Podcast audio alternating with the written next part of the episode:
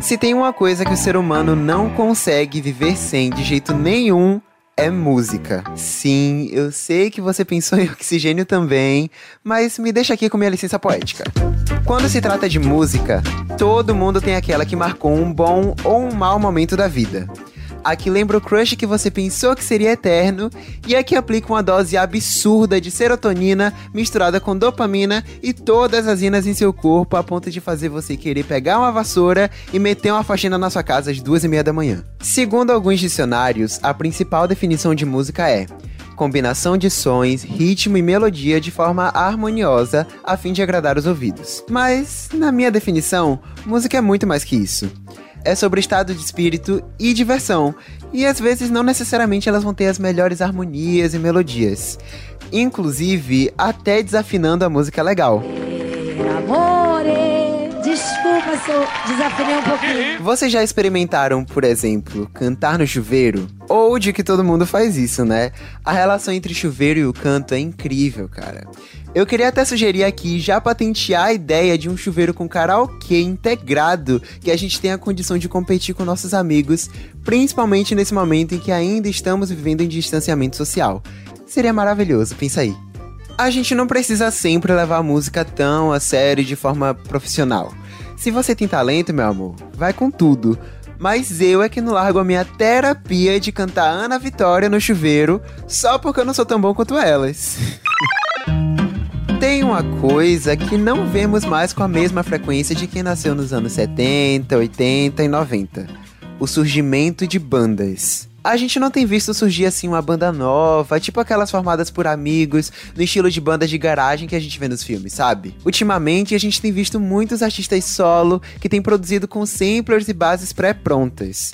Até aquele brother do violão tem sumido das rodas de amigos, né? Por onde anda o menino do violão que toca Quero Ser Feliz Também e Andei Só do Nat Roots? Rola muito também aquela discussão de que as músicas do passado eram muito melhores do que as de hoje.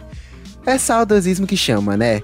Mas será que isso de fato é real? Porque, da mesma maneira que tem vários hits icônicos das décadas passadas, nas mais atuais tem acontecido a mesma coisa. Ou alguém ousa dizer que Formation de Beyoncé e Break Free de Ariana Grande não são hinos eternos. Inclusive, é muito melhor quando a gente junta a turma do passado com a galera da nossa geração. Como, por exemplo, não existe um ser humano vivo que não amou a versão de Cold Heart cantada por Dua Lipa e Elton John. Eu mesmo ouço ela pelo menos umas 47 vezes por dia? Outra coisa que tem rolado muito é a redução do tempo das músicas. Se antes a gente tinha histórias contadas, introduções enormes com arranjos elaboradíssimos, hoje o negócio é pensar no refrão chiclete, uma dancinha e é só esperar para cair nas trends do TikTok. Inclusive, tem música que a gente nem conhece inteira, só o tempo da trend mesmo já tá bom. Olha aqui, minha filha, eu não tenho culpa se tuas músicas não tocam mais tanto na rádio. Mas será que isso é mais uma fase da evolução dessa arte que amamos tanto? Será que é apenas uma fase? E o que Dua Lipa e Elton John têm a nos ensinar na junção do passado com o presente? Para mim já tá mais do que na hora de sair um feat de Bee Gees e Adele, Madonna e Olivia Rodrigo. Agora, vamos logo começar esse episódio porque hoje nós estamos com um elenco de convidados que não é nem de milhões, é de trilhões mesmo. Então, produção, vinheta! Brasil! Seis e olha. Três reais. Três? Três reais. Defensor da tese de que o planeta Terra é plano.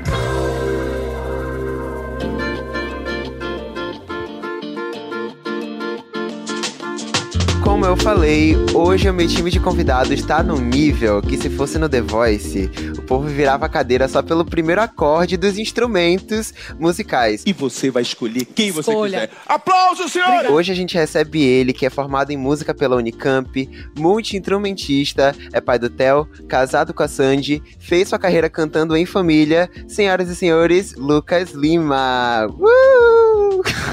Eba! E aí? E aí? Tranquilo? Tranquilo.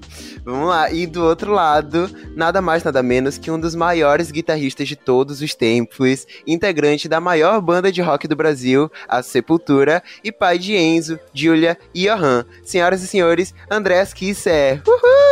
Oiê! E aí, beleza?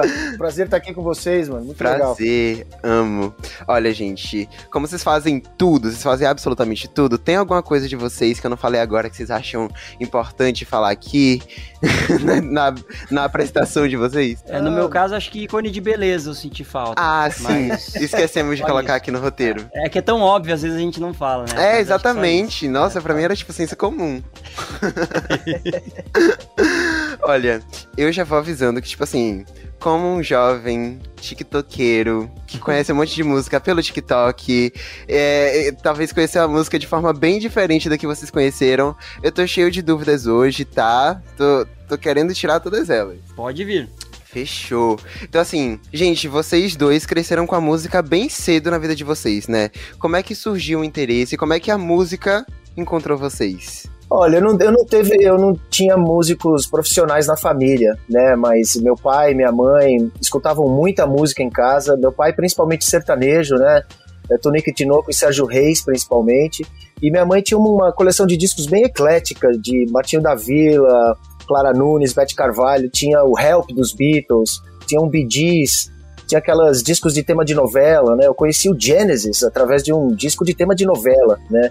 Então a gente escutava de tudo. Rádio também escutava bastante, Roberto Carlos, né? Aquelas especiais e tudo. Enfim, sempre teve muita música nesse aspecto. E minha avó tocava um pouco de violão.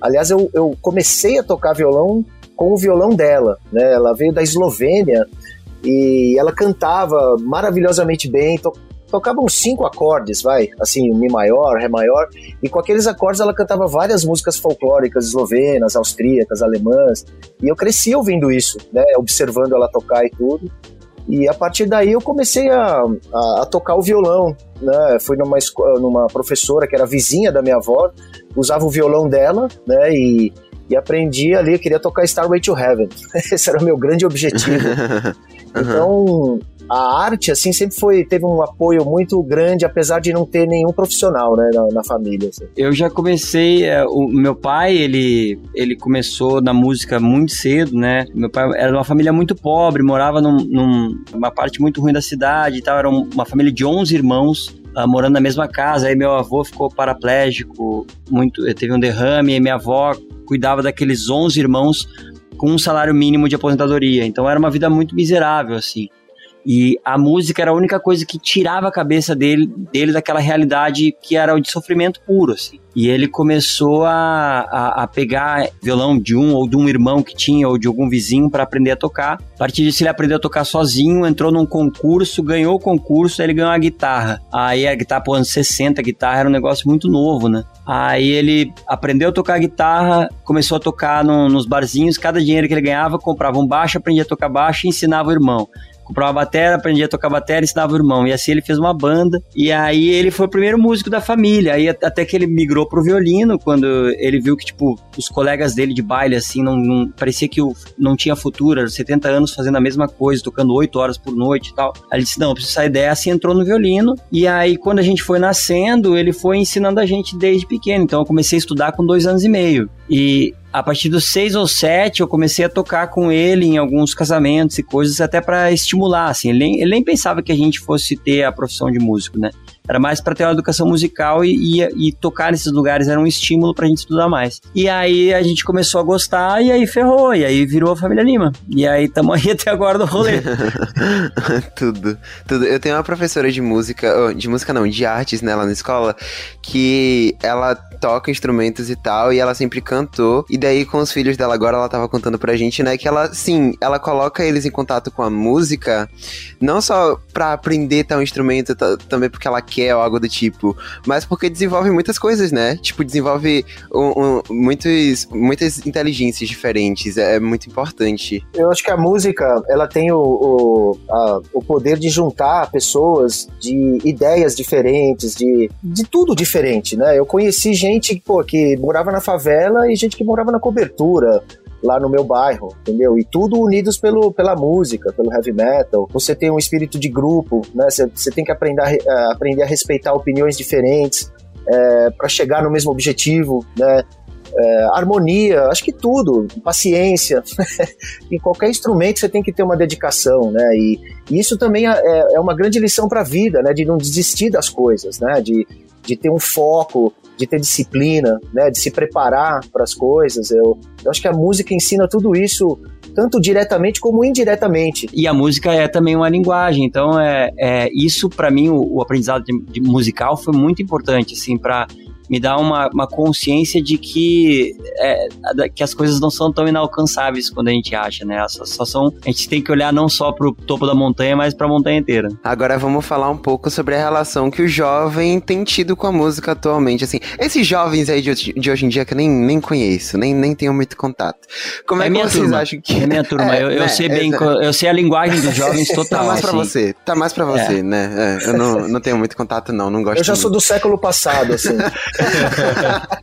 Galera, como é que vocês acham que os jovens se conectam hoje com a música? Vocês acham que tem alguma coisa diferente? Alguma coisa daquele rolê de tipo assim, cara, antigamente eu vejo filme assim, ou, ou minha mãe me contando, todo mundo já teve uma banda. Hoje eu não vejo nada, sabe? Assim, na minha bolha, pelo menos. Como é que vocês enxergam assim? Eu acho que com certeza é diferente, até mesmo pela mídia que as pessoas consomem, né? Ah, o fato de tu, tu consumir música hoje eu já não gosto muito do termo consumir música, eu já não sou muito fã, né? Porque tu já coloca a música num ambiente que, para mim, eu pessoalmente não enxergo, né? Mas é, as pessoas ouvem música hoje por, é, por streaming, então tu já tem ali, a qualquer momento, tanta coisa, é, é, uma, é uma oferta tão gigantesca que eu entendo que seja até difícil de tu escolher, de tu te direcionar e tal, né? Eu finalmente, depois de anos, eu, vou, eu comprei uma, uma vitrola aqui em casa e comecei a ouvir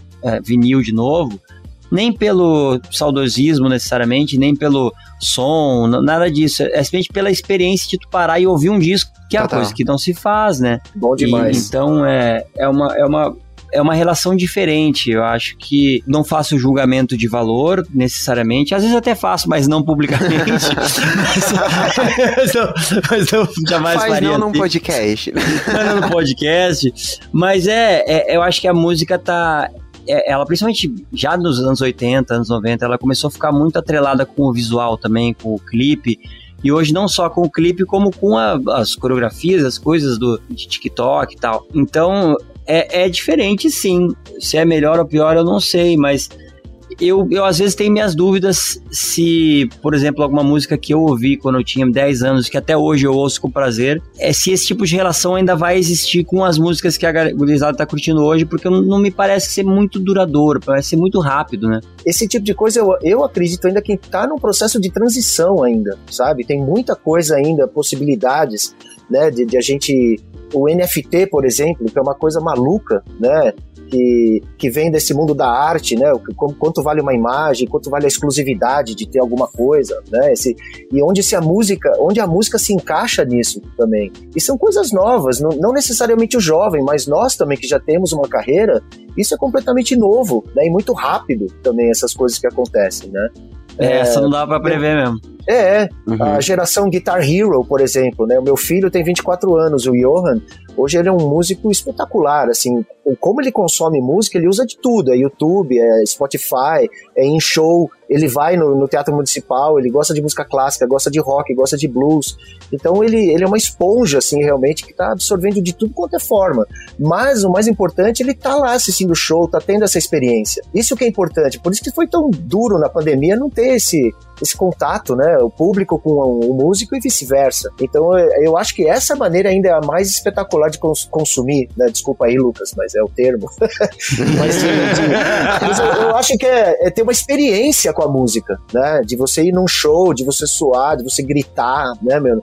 De você tomar uma cotovelada, enfim, e ficar feliz por isso, né? Você tá ali no meio curtindo aquele negócio, né? Então é legal ver. Eu também tenho um filho de 16 anos, o Enzo, que ele curte vários estilos de música também, e muito pela internet. E eu acho que ainda está abrindo possibilidades. Mas enfim, eu acho que a, a, a, a oferta realmente ela é, é, fantástica hoje, né? Hoje você tem o, o Tony Iommi do Black Sabbath ou algum músico lá ensinando o riff, né, para você ali, nota por nota. Uhum. Na minha época era, era tirar ali na né, na fita cassete. Né? Vocês que não sabem o que é vitrola, fita cassete, esse tipo de coisa, vai conferir né, no dicionário ou no Google. É, mas tu falou uma coisa legal, que a gente está numa fase de transição. Eu acho que quanto mais a gente entender que a gente vai sempre estar tá numa fase de transição, é mais relax fica, porque, né, é quando os, eu me lembro quando, quando chegou o CD e todo mundo falava, pô, isso é uma porcaria, não tem a magia do vinil, é. não tem, sabe?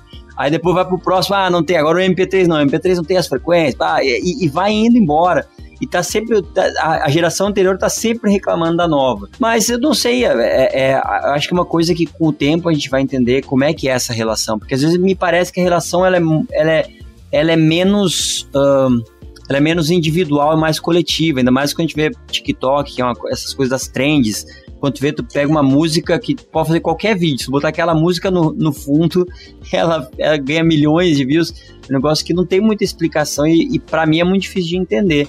Uhum. Eu não sei qual vai tá, ser O, o, o, o resultado disso, ou como é que as pessoas vão continuar lidando com a música, ou se realmente, que nem o André falou, é uma coisa que vai, vai passar agora e vamos ver qual é a próxima, onde é que vai, vai estabilizar. Isso que vocês falaram sobre sentar e ouvir um disco, sentar e ouvir um álbum. Eu acho que muitos artistas, mesmo que os, os mais novos, assim, quando eles têm uma, uma influência muito grande, assim, da música é, antigamente, eles ainda dão muito valor para isso. Sei lá, eu vejo Billie Eilish, por exemplo, ela ela liga muito, assim, pra, projetos, sabe? E não só singles jogados e tal, como a gente vê em, em muitos momentos, assim, principalmente no TikTok e tal. Então, sei lá, eu acho que dependendo muito do artista, isso ainda rola bastante, sabe? Eu, por exemplo, eu me peguei recentemente percebendo que eu não tenho uma playlist eu não tenho uma playlist de músicas. Eu agora, eu sou tipo assim, tô afim de ouvir teu artista, eu vou no álbum de teu artista e ouço as músicas em ordem, Boa. porque eu acho tudo, sabe? Sensacional. Eu não sei se isso é só eu, se é só minha bolha, mas assim, toda vez que lança um álbum novo, a gente vai ouvir o álbum, sabe? E eu acho que vai muito de artista para artista. Eu acho que não é muito como antigamente, mas ainda rola. O conceito do álbum, ele ele é como um livro, né? Você tem uma, como montar uma, uma história, uma ideia, como contar uma história. Né? Isso ajuda muito a música a criar situações, é, sensações, né? sentimentos. De, de, raiva, de alegria, de enfim. É, isso é uma, uma coisa que a, a, a própria maneira das, das plataformas lidarem com os algoritmos e tal, é uma coisa muito cruel para esse conceito, né? Porque eles te exigem uma. Ainda mais artista pop, assim, de, de, de que tá em, em, topo de mais tocados e tal, esses caras eles têm que lançar frequentemente coisas. Eles não podem se dar um luxo de parar um ano e lançar um álbum inteiro, porque senão o algoritmo para de entregar. É um negócio muito maluco. Aí, aí tipo, tu some das playlists, some das coisas, e aí fica muito cruel. E aí, se tu tá vivendo de single em single, tu perde um pouco do relevo da tua obra, né? DTs do BBB, ou coisas que eu aprendi espiando a casa mais vigiada do país, por Kaique Brito. Extra, extra, logo logo o show começa. E já começou, viu? Minha gente, o que foi esse choque que os integrantes do BBB tomaram nessa semana com a saída de Jade? O sofá aqui fora já sabia que ia rolar um senhor tombo, mas melhor que ver a subida foi mesmo assistir a queda. E com essa saída de Jade, o que vai ser de Arthur daqui pra frente? Vai ser bochecha sem Claudinho? Eu, particularmente, não queria que Jade saísse nesse paredão. E para tentar entender o que se passa na cabeça dela, resolvi despertar o Kaique sensitivo e captar o pensamento da sister. Peraí, achei. Me perdi pelo caminho, mas não paro não. Já chorei mares e rios, mas não afogo não. E já começou a chorar. É aquilo, né? Eles escolheram o hino deles. A gente não vai errar, não. E se a gente errar, a gente foi feliz tentando acertar. Pena que isso não se aplicou a Jade, tadinha. Errou na primeira liderança, errou na segunda liderança e errou no Big Fone. Quer dizer, errou não. Foi coerente com a intuição dela. Vamos respeitar a intuição de quem anda com o bico tapado. Inclusive, ô Tadeu, uma dúvida aqui. Quem erra três vezes no BBB pode pedir música no Fantástico? Eu tenho um palpite aqui que ela escolheria primeiros erros do Capital Inicial. Rivalidades à parte, a gente não pode esquecer de falar da nossa baiana goiana Jessie, que mais uma vez foi indicada no meio do tiroteio. Que tiro foi esse, né, Jesse? Mesmo podendo fazer coleção de paredão, ela segue indestrutível com seu mantra. Eu sei que vão tentar me destruir, mas vou me reconstruir, voltar mais forte que antes. Só precisa jogar, comadre. Pelo amor de Deus, jogue! Jéssica é daquelas que sempre dá o seu jeitinho, bruto mas com carinho, porque Deus lhe fez assim, dona de si. A gente só tá esperando ela trazer pra pista essa mulher poderosa rainha do funk que o Brasil amou quando foi anunciada para entrar na casa. Já que começamos falando de queda, vamos terminar hoje refletindo. Será que vem aí também a queda do Arthur campeão? Tu vens, eu já escuto os teus sinais. Sem a sua principal oponente, os quatro paredões vencidos vão subir para a cabeça e ele vai começar a atrair o hate aqui de fora? O maior aprendizado que eu trago do jogo nessa semana vem da ex-participante Nayara, nossa Nanacita. Avisa que eu cheguei e a gente vive apenas uma vez, então se arrisca, beija, acerta, erra, o amor não vem com estrela na testa e nem o resultado do paredão. A experiência do BBB só é completa para quem se arrisca mesmo, mas quem se arrisca também pode perder. Bora, Jade, eu e você? TTs do BBB, o Coisas que eu aprendi espiando a casa mais vigiada do país, por Kaique Brito.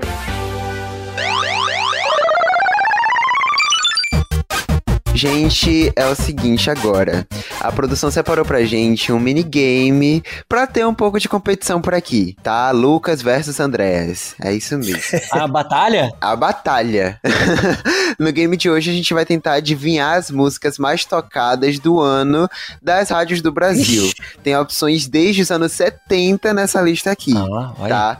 Ó, vai funcionar da seguinte maneira. Eu vou dizer o ano para vocês, algumas dicas e dar o tempo para vocês pensarem no que tava acontecendo naquela época, sei lá, puxar aí da memória.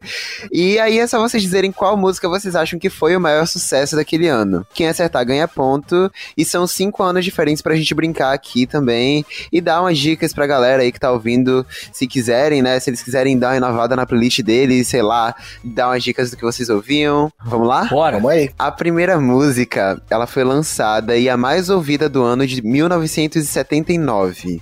Ela é um clássico de MPB que toca pelas rádios até hoje e com a dica de ouro, ela é conhecida na voz de Elis Regina. O nome de música, mano.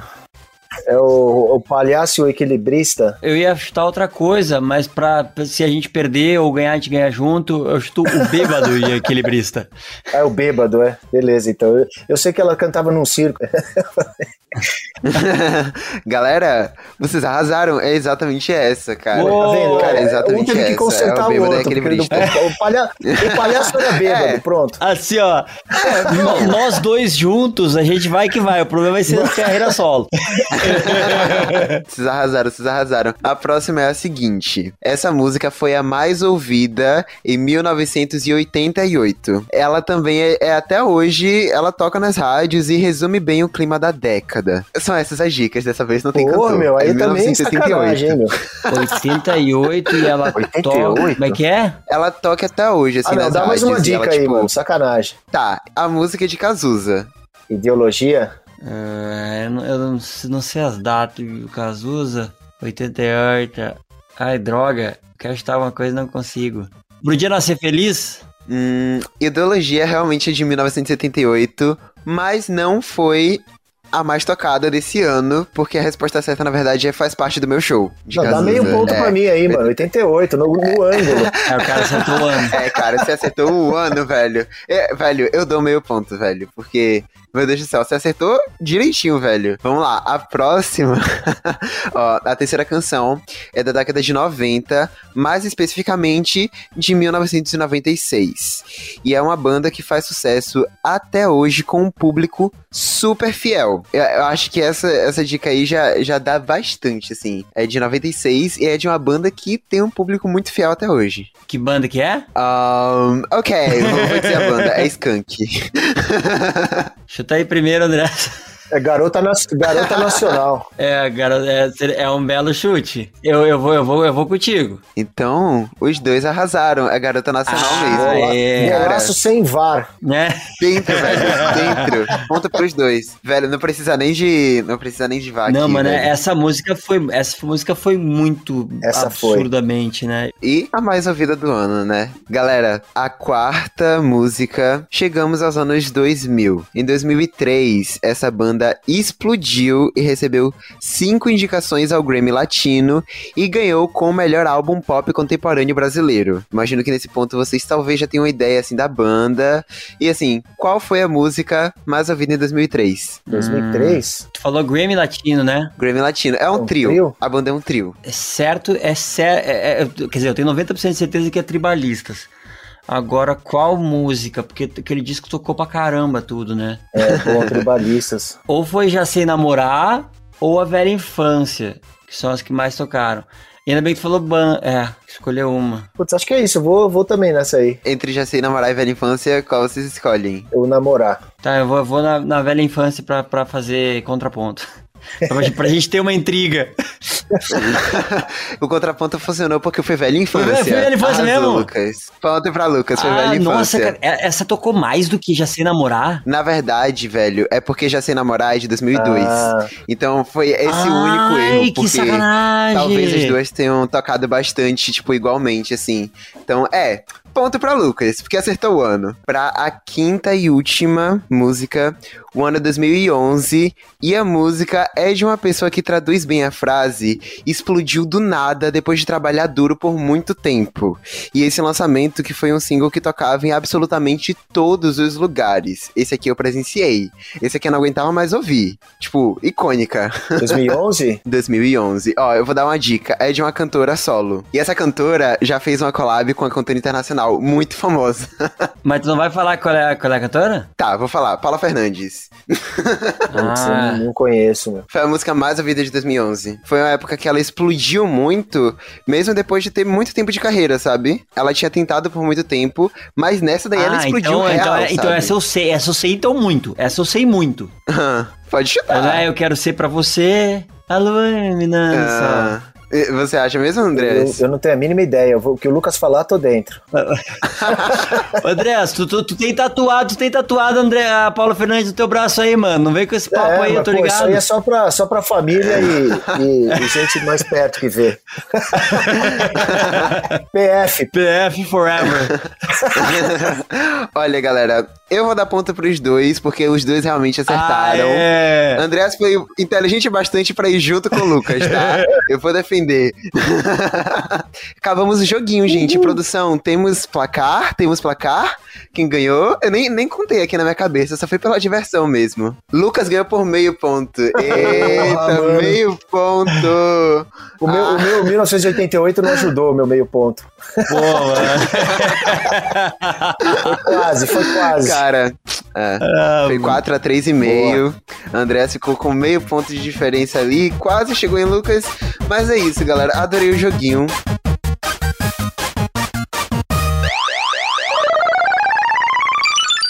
Gente, como vocês estão percebendo hoje, eu amo descobrir músicas novas. Vale lançamento, velharia, as mais tocadas da sua playlist. Me indica a música? Manda um link lá no zap. Anota aí o número: 71997298556. Bora montar nosso top 10 Pega essa ref?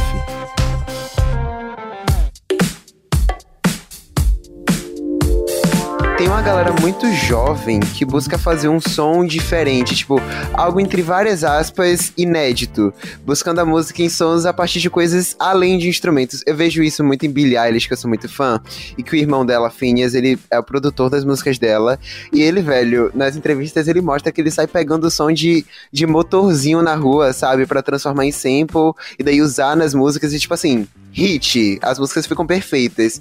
Isso é algo que vem de muito tempo, ou, ou- ou é só na minha cabeça que isso é novo, assim? Tipo, vocês acreditam que é uma tendência que tá surgindo por agora?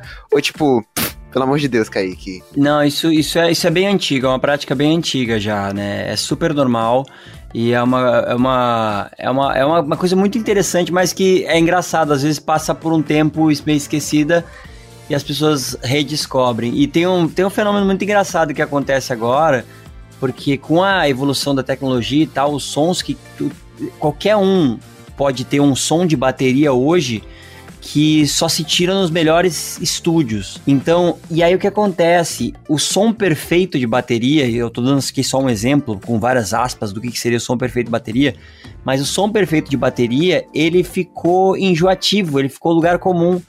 Então, cada vez mais que eu vejo agora, as pessoas estão procurando um som diferente e único. Então, aí a gente cai em pessoas que nem o, o próprio Phineas, que faz isso, e vários outros uh, produtores que vão buscando sons em outras coisas que não sejam instrumentos tradicionais. Mas não é uma coisa nova, não. Isso, isso desde, desde que se grava alguma coisa, se faz. E até antes disso, as pessoas faziam. Ah, eu esqueci o nome agora do instrumento, talvez o Andréas lembra, mas é um instrumento que os caras faziam que é tipo com, encher de garrafinha e botar um, volu um, um, tanto de água e caramba pra dar notas diferentes. Nossa, eu vejo isso no TikTok. Acho incrível. Isso é antiguíssimo, isso é tipo de 400 anos atrás, entendeu? Então é. Mas é. A, a ideia de buscar sons musicais fora de instrumentos, na real, precede a música, né? Porque. Sem dúvida. Veio, os, os instrumentos musicais vieram antes da música ou, ou é ovo e galinha aí, né? E quem sabe as coisas que vão vir por aí, né, com espaços que, que a gente tá vendo de 3D, de espaços virtuais, o que isso vai influenciar sonoricamente até criar instrumentos novos. Na Billie Eilish, na Bad, Bad Girl, Bad Guy, aquela a música mais famosa dela, o som do hi-hat não é um hi-hat, não é nada, é o som que dá na, nos semáforos da Austrália. Isso, é esse daí que eu tô falando. Esse...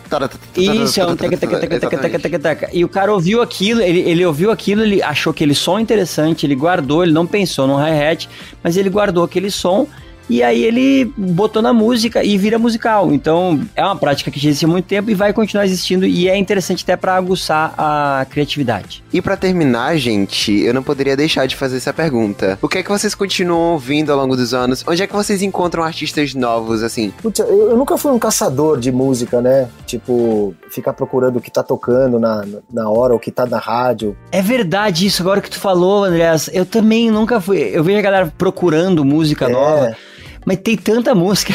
Pois é. Eu não dou, eu não dou conta do que chega, chega, em mim. Né? Eu não dou e, conta mano, do que chega em mim. Coisa, tem coisa do, do da, da, música erudita, ou do jazz, ou do punk, que eu escuto que é novo para mim, mas que tem 40, tem 500 anos, enfim. É, mano. Mas que é muito novo, né? Isso que é fantástico, sabe? O passado ele, ele tem essa coisa da, da, da frescura, né? Da, da, de você ouvir pela primeira vez coisas que você nunca ouviu, né? Ritmos que você nunca ouviu que você tá tão assim, né, conectado com o que tem hoje, e rádio, e TV, e YouTube, não sei o quê. E isso é uma experiência linda, né? Porque te dá outras sensações, outras possibilidades, outras ideias, né? E, e é muito louco isso, mano. Acho que eu, eu deixo a música chegar. Por exemplo, eu entro num táxi, eu não peço para mudar a estação de rádio. O lance do de estar tá sempre buscando ou, ou, tendo, tendo que estar atualizado com o que está tocando é uma pressão que eu sinto às vezes como produtor musical, que eu tenho que saber o que está rolando, a sonoridade que está rolando no momento, mas que não, é, não é o meu prazer, assim.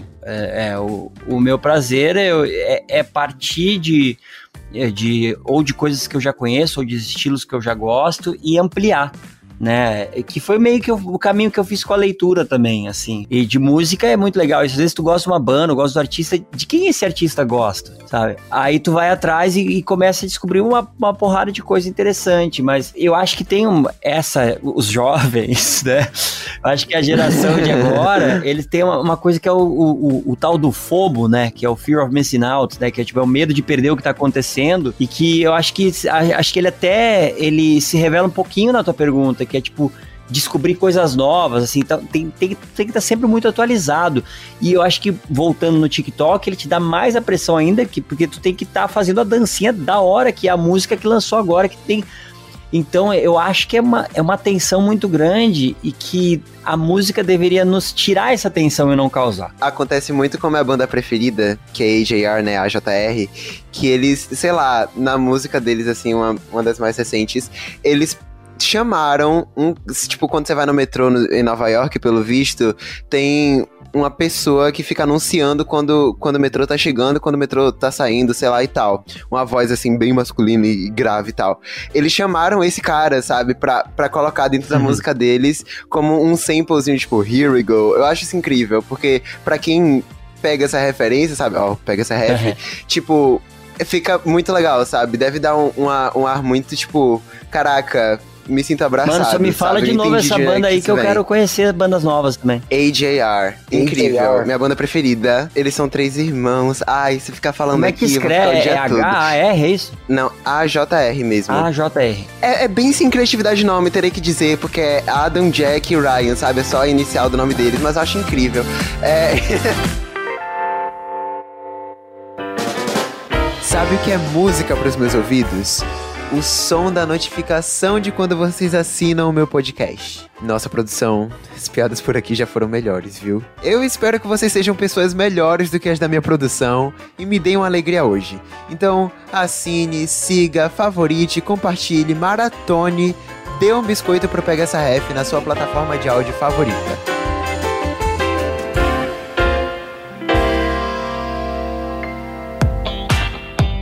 Chegou a hora de vocês promoverem o que vocês quiserem. Se quem quiser acompanhar o que vocês estão fazendo de novo, acompanhar os projetos de vocês, onde as pessoas podem encontrar, fiquem à vontade aí pra promover o que vocês quiserem aí. Bom, é, tem o disco da Cell, né, que acabou de sair, Um Gosto de Sol. E tem o disco do Sepultura que saiu esse ano também, que chama Sepulquarta, que foi feito durante a pandemia, em 2020, com várias participações de vários músicos do mundo, né, fazendo o material do Sepultura.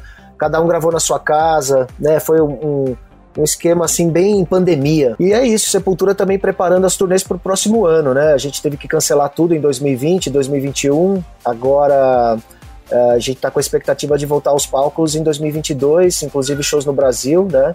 Então fiquem aí atentos que em breve a gente vai ter mais novidades. E obrigado, cara. Obrigado aí pelo convite. Pô, sempre um prazer trocar uma ideia e, e conversar sobre música, né? E sobre jovens com jovens.